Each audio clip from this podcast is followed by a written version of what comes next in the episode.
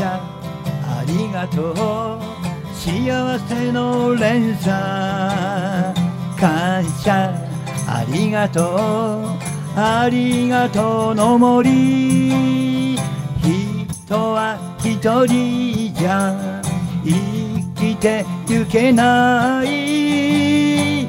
だから集まれ集まれ。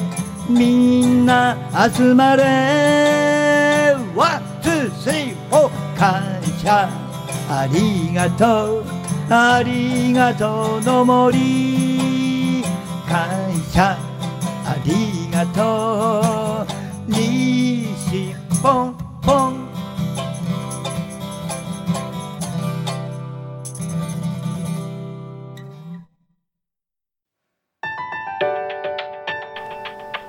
西ポンの人生はご縁のおかげで。面白くな面白くな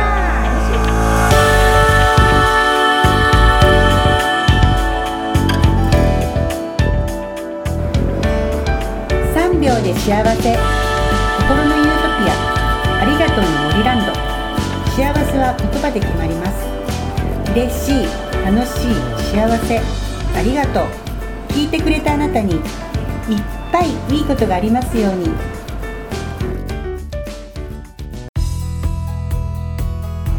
西本の人生はご縁のおかげで面白くなる。イエーイ。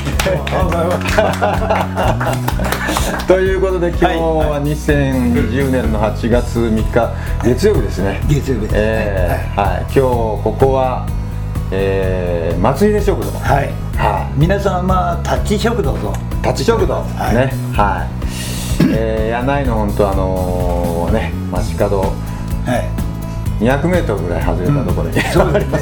一応あのパワースポット食堂と。という人もおりますね。はいはい。ということで今日はタッチ食堂のね、はい。店主、えー立川、はい。えー下の名前は国広。国広さん、はいはい。タッチに今日は来ていただいてます、というか僕がお邪魔してるんですけどね。よろしくお願いします。いやいやもう 何でも聞聞いてください。はい。ということで、はい。ということでですね、えーここは本当あのタッチ食堂はもう何年ぐらいやられてるんですか？あのね昭和34年。昭和34年、はい。まあ皆さんおそらくは今日あの番組聞いてる人生まれてないです60年じゃないですか創業。そうですよ。すごいですね。はあ。だからタッチのその前があるわけですね。ね。先代が。はいはいはい。えーはいはいはい。タッチ母の親母親が34年に営業を開始して、途中からあの私の長女が店主になってあその後あのはい私なんですよ。なるほど。じゃあ3代目じゃないですか。そうなんですそれがそれが。もう食堂の話をしたらね お終わりませんよ。そうですっていうのはねもう一番嫌いな職業が、うん。あの食堂、うん。私の。え一番嫌いなのがだから絶対にありえないと思ってたんですよ、はい。はい。ー、そうなんですか。でもなぜかそういう流れでやってる流れがこうあの、うん。運命というか、うん。えうんうん。なるほど運命というのは不思議ですね、えほんまね。本当ね自分が望まない方向にこう、うん。進んでいくことがありますよね、うんと。なるほど。でタッチはここをやられて何年なんですかね？もうそれがねおそらく20年近くなると思う。20年。ああ20年も長いねほんと。すごいですね。ね。ちょっとまあ今あの電話で話されてる方がいらっしゃるんでね、えーちょっと違う声も入ってますけど、えーはいそう、何何が聞きたい？マーシーとの出会いとか。そうですね。むしろむしろダンデラゴンのん。始まりから話した方がいいかもわからんね、そう。タッチというとですねいろいろなことをやってらっしゃるんですよ本当ね。今やってきましたね。そう。今さっきあのちょっとタッチの、えー関わってる大野さんという方からはいはいはい。名刺をもらったんですけどね、はいはい。この NPO 法人ダンディライオン、うん。ね、この方理事長なんですね。そうですね、タッチが理事長なんでしょ？そうですそうです。でダンディライオンっていうのはどういう活動してるんですか？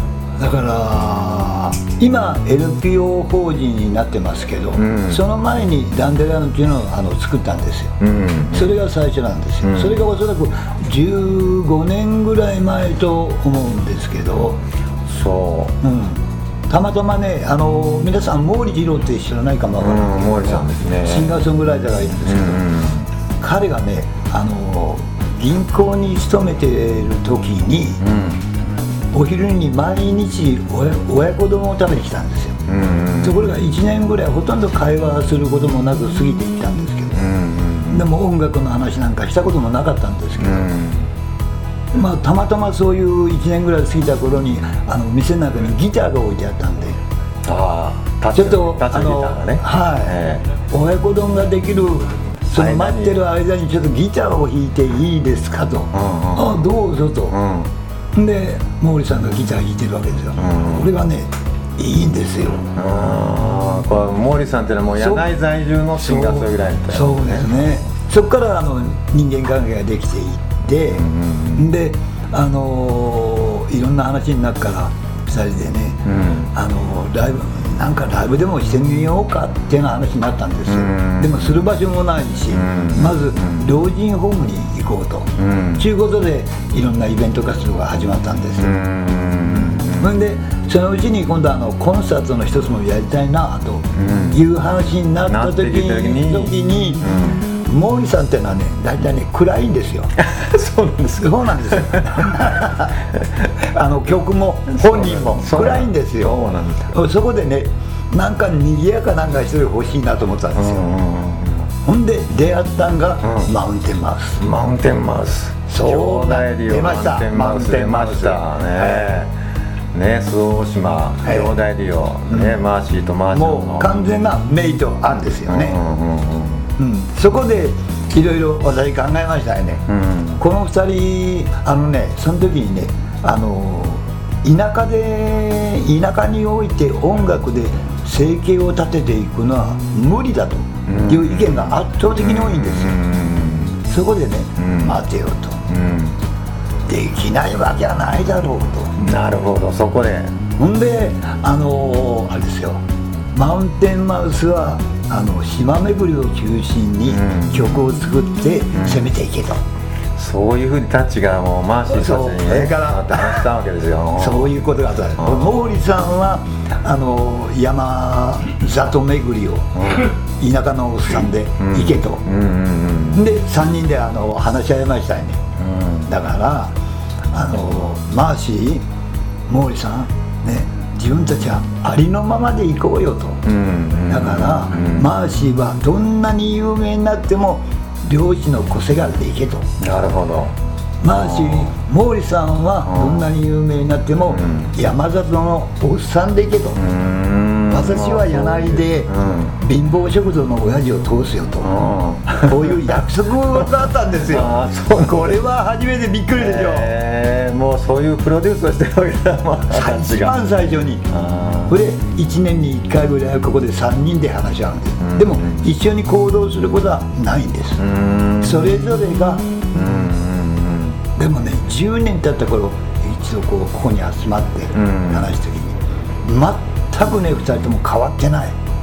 人間が。うんもうどんどん音楽活動してる。ん。だけどうん変わってない。うん。それが魅力でしょ。うん。なかなかね。なかなかね。みんな変わっていくんですよ。変わってきます確かにね。中身がうん。変わっていくんですよ。変わってきますよね。でもね変わらない。うん。これが約束なんです。うん。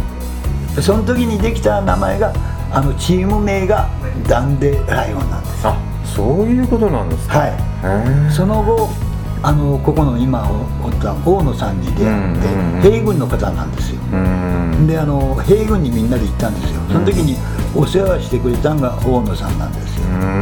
うん。その後ねヘイブンってね柳井の沖にあるはい島なんですよあの島なんですよね。その大野さんがなんか NPO の話を持ってきて、うん NPO にしたんですけど、ん。でも NPO っていうのは一つの組織じゃないですか、うん。その枠に入るような人間がおらんわけですよ。話はあったんですよ。あのマーシーもねあー。NPO に入ってあの副理事長ぐらいで頑張るとかうやりますとか話もあったんですよ。うん。毛利さんもこういろいろな形でね。うん。でもねどう考えてもねこう檻の中に入れたらね こいつらダメだろうと。ああ確かにわかるでしょわかる。西もよくわかるでしょ。わかるわかる。あそれをそう思ったんですよ私は。だから私私だけが一応 NPO の方に入りますよと、うん。で音楽活動に役に立てばいいけど、ん。役に立たなければやめますよと、うん。中約束のもとに、ねえ。そのダンディライオンで今度ねまたイベントされるんですよねはい。今度6月26日そうですね。ね。ええ柳井市文化会館で。そうですね入場料500円。500円。ねえ。ええ。これどんなまた感じでやられるんです？実はまだあの正式に発表できること考えてないんです。なるほど。あの何クルなんさぐらいの感覚で考えてるんですいやけでもきっとなんか来ればもう本当素敵な世界が待ってるのは間違いないですね。どと思いますね。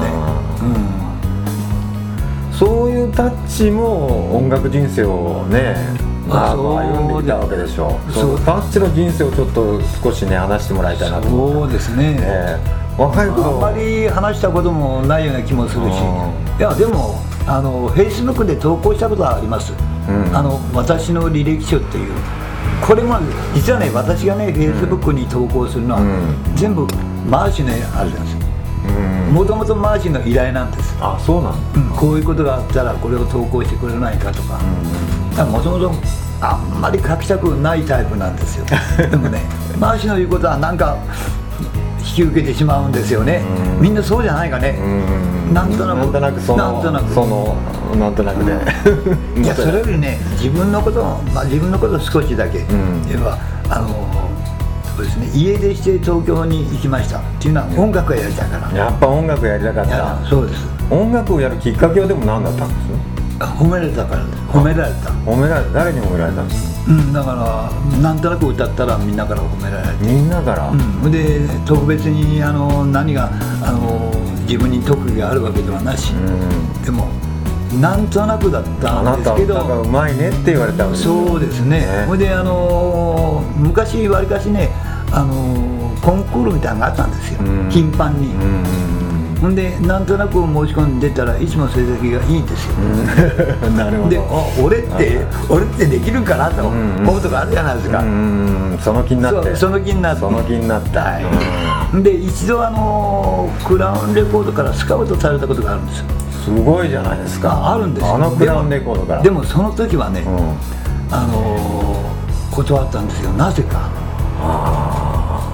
そのタイミングタイミンググっていうのがやっぱありますよね、うん。ちょっとあのそれいつ頃タコせんそれ何歳の頃でスカウトされたのが？それがね15歳ぐらい15歳で？あはあすごいですねそれ。で美空ひばりじゃないですかあその時に その時にどうも気持ちが世界がわからないというかまだ子供だからなんか、まあやっぱちょっと変わってだったんですねこの辺のね。そうですね。大会に出るのがなんとなくちょっとこう、うん、う。んまだ大会には出るんじゃけどスカウトされてプロにならないかって言われたらちょっと引きますよね。うん。っていうのは音楽を勉強したことないですよ。うん。まずその時に譜面も読めないわけですよほんで曲もわずかな世界しかわからないわけですよ。それでいきなりねプロの世界へ来いって言われたらね。いけるもんじゃない。できるんだろうかっていうそういう疑問がな不安しかないです。逆に。なるほど、うん。それからしばらく間が置いてうん。自分の中にずっと残ってるんですよね。なんで生きていけばいいんだろうかと。でもやりたいっていうそういう気持ち気持ちはあるけど、ね、うん。でもどっかであの勇気を出して飛び込まなきゃなきゃ人生は変わらないと、うんまあみんなそうなんだろうけどみんなそうやって超えてきてるんだろうけど、うん自分も同じようにどっかでこう飛び越えなければ自分を変えることはできないと、やって家を飛び出しちゃったわけでも言えば反対されるのは若さじゃないですか、ね、うん。だったらもう小銭を貯めて自分で、うわーね。状況物語ですねその時そうですねまあそれからまあいろいろあるんだけどそのことはまあさておいて、うん。まあ最終的にはあのダークダックスのマネージャーとしてああのダークダックスのたマネージャーとして。たどり着いて、っていうのはねダークダックスからも途中であの自分が目指してるものはプロの歌い手中あのそれも話してあったんで,、うん。であのダークダックスにレッスンも受けてたんです。うんで、ある日呼ばれてから4人がこう座ってるわけですよ、ね、で「お前どうすんだ」と、今後、で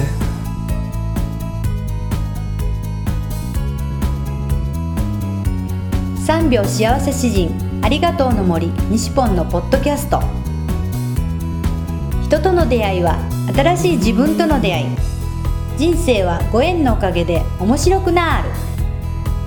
この放送は西ポンが出会いのギフトご縁でつながり出会った素敵な仲間との対談収録を分割してゆるく楽しく面白く放送いたしますこの放送は心のユートピアありがとうの森ランドの提供でお送りいたしました。